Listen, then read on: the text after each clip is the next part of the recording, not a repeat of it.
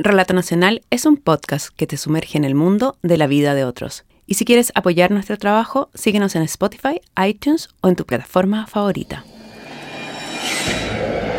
¿Alguna vez te has preguntado cómo escuchan las personas con deficiencia en su capacidad auditiva? El capítulo de hoy es una historia sobre aquello y también sobre algunos temas más, obviamente. Y para entender un poco más ese mundo, queremos partir con un ejercicio.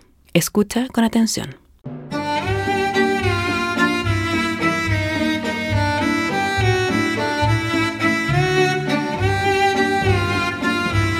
Todos esos tonos los escucharía una persona con su capacidad auditiva normal. Y una persona con un 50% de capacidad auditiva lo escucharía así. En ese ejercicio no bajamos el volumen, sino que trabajamos las ondas sonoras para simular lo que en realidad sucede cuando se pierde capacidad auditiva. Ciertos tonos dejan de ser percibidos. ¿Y qué pasa si la pérdida es severa y es en ambos oídos?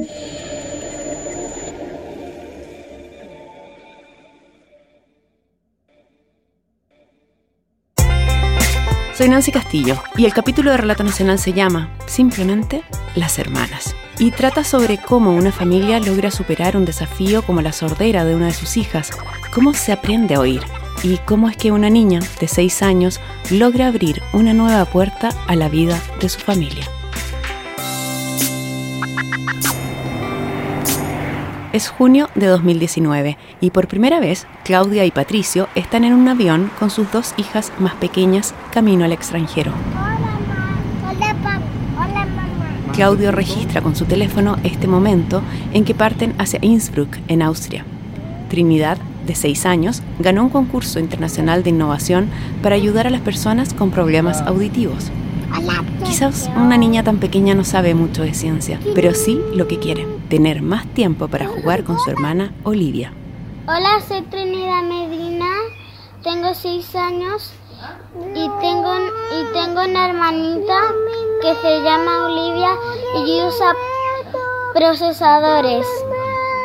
Y en las tardes cuando vamos de paseo se le acaba se le acaban las baterías y queda sin escuchar y yo la quiero ayudar con mi idea que esas baterías se carguen solas con el sol o con el movimiento de la de la persona. La hermanita pequeña a la que Trinidad se refiere es Olivia y tiene hipoacusia bilateral, lo que es severo, pues significa la ausencia total de audición en ambos oídos. Los procesadores de los que habla Trini son implantes cocleares, un dispositivo que transforma los sonidos en señales eléctricas que estimulan el nervio auditivo, lo que ahora le permite escuchar. Pero para llegar a ese momento, tenemos que ir al comienzo de esta historia. Es el año 2009. Claudia tiene 30 y algo años y vive en Temuco junto a su primera hija Fernanda. Ella se siente cómoda con esa vida entre las dos, hasta que conoce a Patricio. Nunca pensé que me iba a casar por segunda vez pensé que iba a seguir viviendo mi vida eh, soltera con mi hija mayor. De hecho, dormíamos juntas en una cama matrimonial con mi hija. Y, y cuando conocí a Pato me pasó algo especial porque, bueno, nosotros nos conocimos por Messenger. Teníamos una amiga en común y así me contactó. Bueno, la cosa es que eh, hablamos por Messenger y nos decidimos juntar y, la primera vez cuando nos vimos, se nos pasó la hora volando y hablamos, hablamos, hablamos. Se, nos pasó tan rápido el rato que yo cuando lo conocí sentí como que lo conocía de siempre. Y a él le pasó lo mismo. Al tiempo se fueron a vivir juntos y decidieron casarse. Por esas fechas, Claudia queda embarazada y nace Trini. Pero la familia aún no está completa. Falta una integrante más. Yo no pensaba tener más hijos yo ya con la Feña y la Trini ya estaba bien. No, de hecho, ya me había puesto en campaña, qué sé yo, como para pa mononarme, para bajar de peso. Cosas de mujeres. Uno se quiere ver bien y, ya después de, después de tener una guagua. Eh, y ya cuando la Trini estaba más grandecita, tenía como dos o tres años, yo dije, yo creo que ya es momento que me opere o algo para no tener más hijos, porque estaba tomando pastillas. Entonces fui al médico y eh, íbamos a empezar todo ese tema cuando supe que estaba embarazada.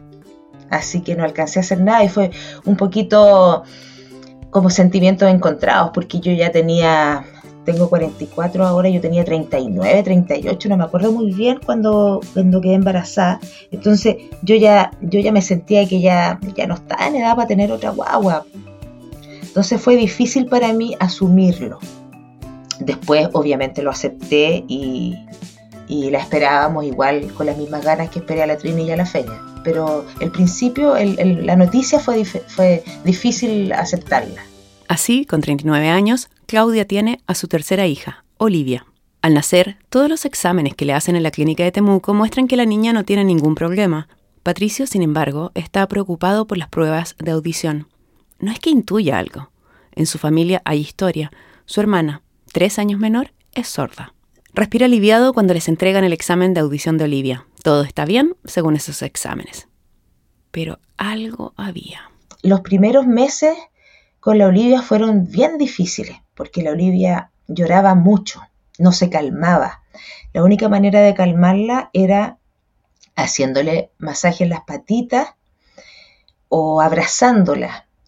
Eh, por ejemplo, si yo me iba a duchar eh, yo dejaba la puerta abierta del baño y ella quedaba en la cuna y, si yo le hablaba, ella se ponía a llorar y yo le hablaba, ella seguía llorando.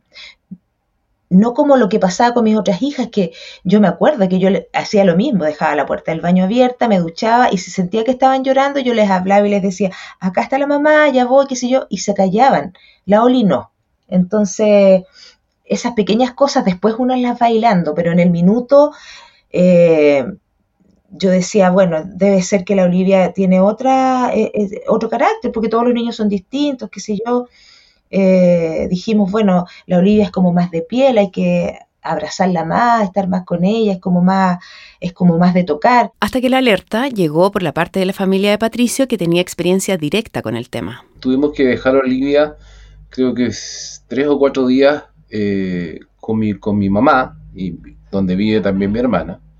Entonces, en ese periodo, en esos tres o cuatro días que nosotros no estuvimos, nosotros cuando volvimos, ahí eh, mi mamá y mi hermana nos dijeron que ella creía que la Olivia no escuchaba o no escuchaba bien, digamos.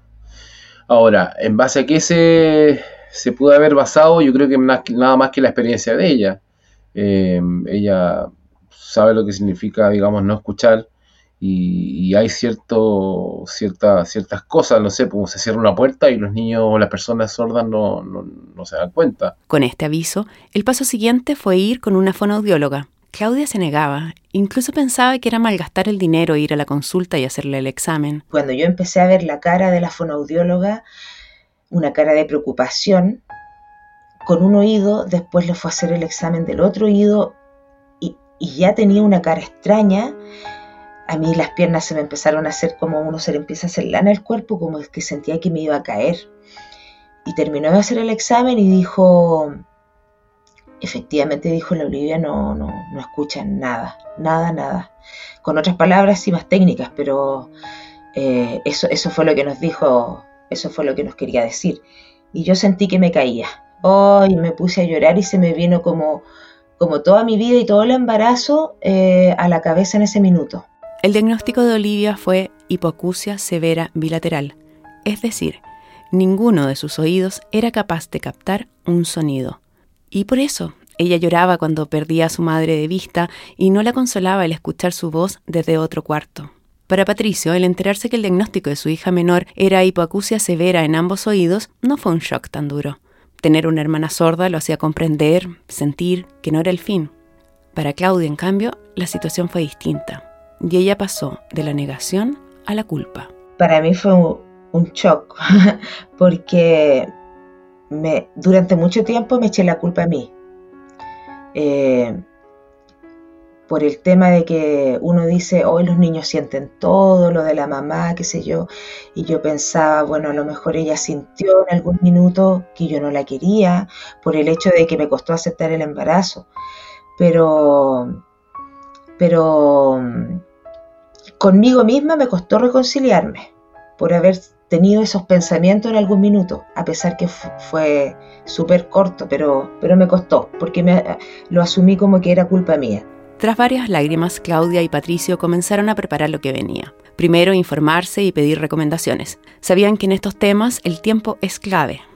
En Temuco no había mucha experiencia en el tema, por lo que viajar constantemente a Santiago, la capital de Chile, se hizo rutina. Todo lo, que es médico es en, Santiago, en regiones, por lo menos en el caso de Temuco, no hay nada.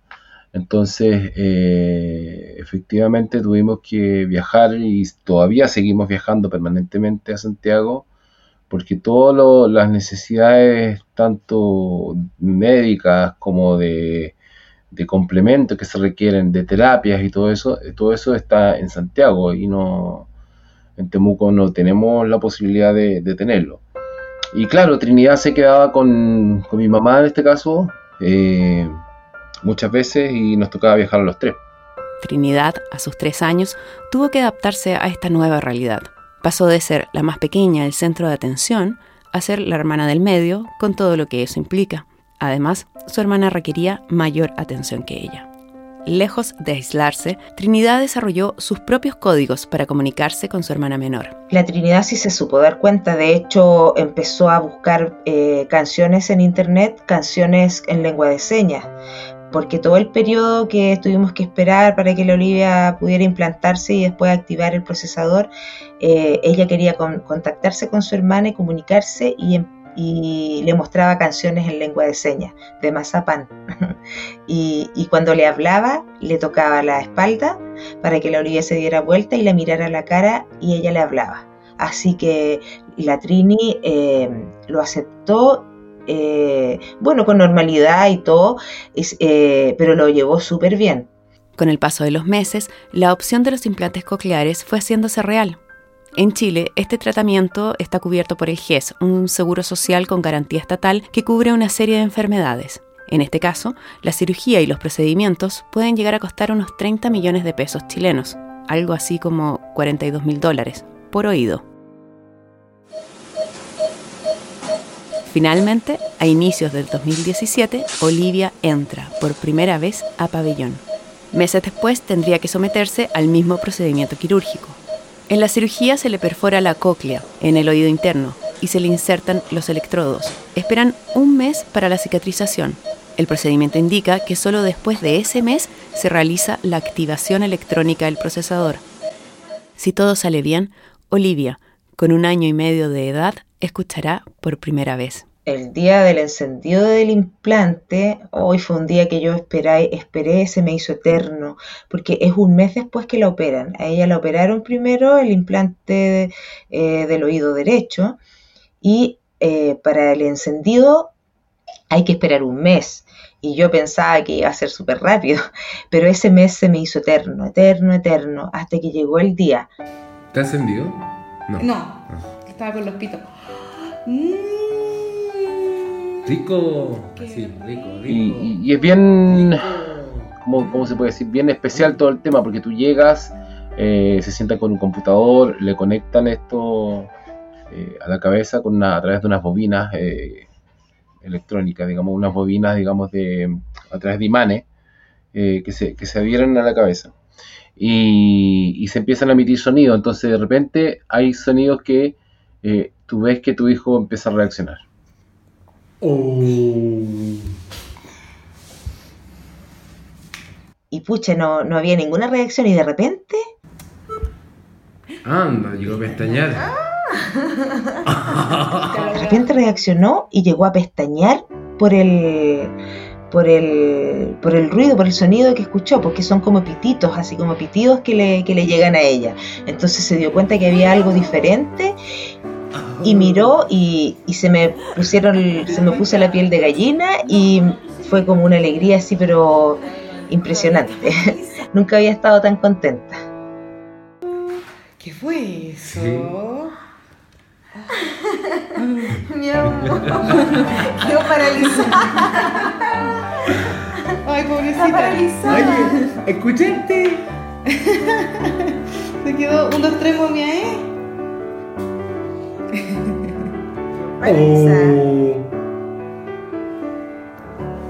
Oh. Un hito. Por primera vez en su año y medio de vida, Olivia había sido capaz de escuchar un sonido. Y ahí se abre todo un proceso de trabajo, pues una cosa es su edad cronológica y otra su edad auditiva. Ese día del pitido que escucha, Olivia nace al mundo de los sonidos y debe aprender a entenderlos, codificarlos, o sea, aprender a escuchar. No fue una cosa que de un día para otro tampoco los niños no empiezan a hablar, eh, es algo progresivo. Eh, por eso que para ella también fue algo natural, algo que, se fue dando y, que, claro, cada palabra es un avance eh, diario, digamos, en, términos de, alegría, qué sé yo, y, todos los logros se van celebrando. Cada cosa que Lorillo iba haciendo para mí era un avance gigante, gigante. Ella, eh, y lo primero que dijo fue hola, pero así como los Teletubbies, porque dijo oa, oa, esa fue su primera palabra. Y, yo esperaba que dijera mamá, y, mamá lo dijo al tiempo después, dijo mamá, y dijo mamá te amo. Y hoy, yo lo entendía, no sé si las demás personas lo entendían, pero yo lo entendí y hoy fue, fue muy, muy bonito. Cuando ella me dijo mamá te amo, yo sentí que, todo lo que estábamos haciendo por ella eh, estaba bien.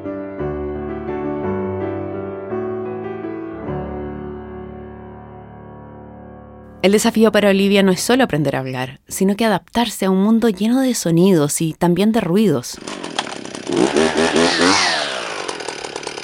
A la Olivia le molestan y los ruidos fuertes, por ejemplo, una máquina que está cortando el pasto, un taladro, un martillo, eh, cuando vamos pasando por alguna construcción, ella pilla porque se despegan las bobinas que van pegadas en la cabeza, ella se las despega, entonces pasamos por la construcción y no escucha ningún ruido. Y después que pasamos por ahí se las pone. Y cuando hay algún, alguna conversación muy fuerte o hay algún grito, ella nos dice, eh, bajen el volumen que me duelen los oídos, me duelen los oídos tanto grito. Así que los gritos y los sonidos muy fuertes, estruendosos, no le gustan. Y mm, le gusta la música, eh, los pajaritos, eh, el sonido de cuando uno abre un paquete de papas fritas, esas cosas le gustan. Si antes de la operación su hermana Trinidad ya había tomado un rol activo en mostrarle el mundo a su hermana, luego del implante fue incluso más. La Trini ha sido la mejor profesora para la Olivia. Cuando ya la Trini se dio cuenta que la Oli ya estaba escuchando, que ya tenía sus dos implantes y estaban los dos activos y era cosa de ir enseñándola nomás, la Trini le enseñó muchas palabras y eh, le hacía gran eh, ejercicios así de los que yo hacía con la fonoaudióloga, yo le enseñé a la Trini y la Trini se los hacía también a la Oli hace ratito. Y siempre le, le está corrigiendo cuando dice una palabra mal o le está enseñando palabras nuevas. Eh, cuando la Olivia dice una frase y a veces las dice al revés, eh, la, la, Trini la corrige y le dice como cuál es la forma correcta de decirlo y todo. La hija mayor de Claudia, Fernanda, también se sumó a apoyar el proceso de aprendizaje auditivo de su hermana menor. Y así la familia siguió adelante con su vida en Temuco, hasta que vieron un anuncio de un concurso internacional. Este lo organiza la empresa austriaca que desarrolla los implantes, y la idea es que niños de todo el mundo den ideas para ayudar a algún familiar que use la tecnología. Y ahí Trini sorprendió a los padres con algo que ella había visto y ellos no tanto. Es que al final del día, mientras ella jugaba con su hermana Olivia, la pequeña dejaba de responder a su voz. Era como que se desconectara, o sea, dejaba de escuchar. Lo que pasa es que las baterías de los procesadores del implante de Olivia duran aproximadamente 8 o 10 horas. Entonces, claro, en los veranos como, como son más largos a las tardes, se oscurece más tarde, de repente, no sé, pues, a las 7, a las 8 de la noche ya se quedaba sin, sin batería. Y si estaban jugando, si estaban haciendo algo, claro, la Trini se daba cuenta de que, de que estaba fallándole la, batería, porque la Olivia, la verdad es que no, no se da cuenta entonces ahí ella se empezó a dar cuenta de que eh, se le cortaba un poco el, juego cuando su hermana se quedaba sin batería. a la Trini se le ocurrió un día conversando así sin, sin, sin pensar en el concurso. Lo que pasa es que Pato siempre ha sido fan de los autos eléctricos y todo el tema de la energía solar, entonces ya se hablaba un poco de eso en la casa. Y un día estábamos en el patio conversando, que sigo jugando, eh, era un día de calor, pues de sol, entonces la, la Trini dijo, hoy se podrían cargar con el sol las pilas de la Oli. Y ahí nosotros nos miramos y dijimos, pero Trini, esa es súper buena idea para el concurso. Así que ahí, ahí mm, eh, decidimos participar pues, y yo le dije a mi marido, eh, la Trini va a ganar, va a ganar con su idea, estoy segura. Así que prepárate, le dije yo, porque te va a tocar viajar a Europa con ella. y así fue. De los 340 niños y niñas de 19 países que habían enviado sus ideas y entre medio de apellidos estadounidenses, suecos y españoles apareció Trinidad Medina, Chile. En un principio el viaje era solo para la ganadora y uno de los padres. Ellos habían decidido que viajara Patricio. Pero los representantes de la compañía en Chile ampliaron el premio e invitaron a los cuatro a subirse a ese avión hacia Innsbruck, donde parte este capítulo. Hola, papá. Hola, mamá. Más que contenta, yo saltaba en una pata porque jamás me imaginé que iba a conocer Europa. y así que nos fuimos pues, y organizamos nuestro viaje, todos, por los cuatro, con un montón de maletas y cosas. Yo no sé cómo nos subíamos los trenes allá con tanta cosa, entre los coches, porque llevamos dos coches, llevamos maletas, mochila, de todo. Entonces era, un, era una hazaña subirse, subirse a un tren. Fueron cuatro días en Innsbruck. Recorrieron parques, visitaron un castillo y también conocieron la fábrica de los implantes. Incluso les presentaron a las mismas personas que hicieron los implantes que usa Olivia. Cada aparato tiene un número de serie y así es posible rastrear a los encargados de cada unidad. Además, hubo una ceremonia de premiación. Aquí, cada niño podía preparar una presentación.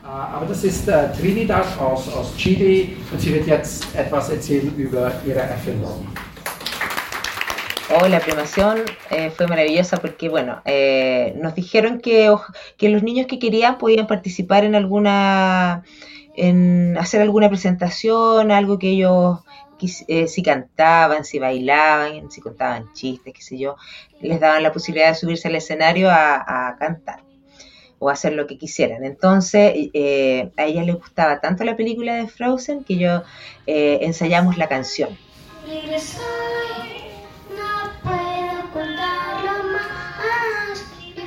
Todos los días ensayaban la canción, todos los días, todos los días ensayaban la canción, la Olivia que se tenía que aprender la canción, que para ella era difícil, eh, y, yo era como la directora, porque yo les decía, no se pueden quedar paradas en el escenario, tienen que moverse un poco, bailar, qué sé yo, así que ensayamos todo. Eh, después les compré los vestidos de, de, de, la película y las pelucas rubias largas con una trenza, así que estaban emocionadísimas. Y, Pato preparó un video muy bonito de fondo, que se mostraba de fondo, con, con toda la evolución de la Olivia y la canción, porque la canción Libre Soy como que nos, nos identificaba con el tema de escuchar, o sea, no, no, nos emocionaba porque era como que al momento de Libre Soy era porque ella podía escuchar, entonces ya era libre. Y, y fue muy lindo, muy emocionante, la aplaudieron un montón y les salió espectacular.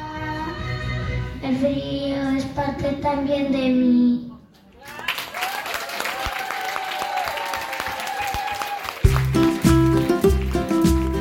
La historia no termina ahí. Si bien primero Olivia cambió sus vidas y luego la imaginación de Trinidad los llevó a Austria, ese viaje llevó a la familia a tomar una decisión de vida una vez que volvieron a Chile. Teníamos todo listo para irnos a vivir a Austria, pues. Vendimos todo, todo lo que teníamos vendimos todo, todo lo de la casa. Y, y como nuestros planes eran que Pato se fuera primero y después nos íbamos nosotros, eh, yo me fui a quedar a la casa de mis suegros por mientras estábamos viviendo ahí y después nos íbamos todos para Austria. Y salió todo este tema de la pandemia, así que Pato se tuvo que volver, pero son planes que siguen en pie yo creo que sea uno en uno o dos años más, yo creo que lo vamos a hacer igual. Como nos ha pasado a todos, el coronavirus puso en la nevera sus planes, pero Claudia y Patricio siguen confiados en que pronto podrán pasar por esa puerta que les abrieron sus hijas y finalmente emigrar a Austria. El capítulo de Relato Nacional de hoy, Las Hermanas, fue dirigido por Nancy Castillo. El guion estuvo en manos de Jorge Carvajal. El periodista que trajo la historia fue Jorge López. En la edición de audio estuvo Marcelo Cotton. Por las canciones Cryptic Sorrow, Daily Beetle, Fretless, Continue Life, Midsummer Sky and Dance Macabre, agradecemos a Kevin MacLeod. La locución fue grabada en Neosónico. Relato Nacional es el producto editorial de la productora de contenidos La Factoría. Si te gusta nuestro trabajo, síguenos en Spotify, iTunes o SoundCloud. También puedes escuchar más capítulos de Relato Nacional en www.relatonacional.com.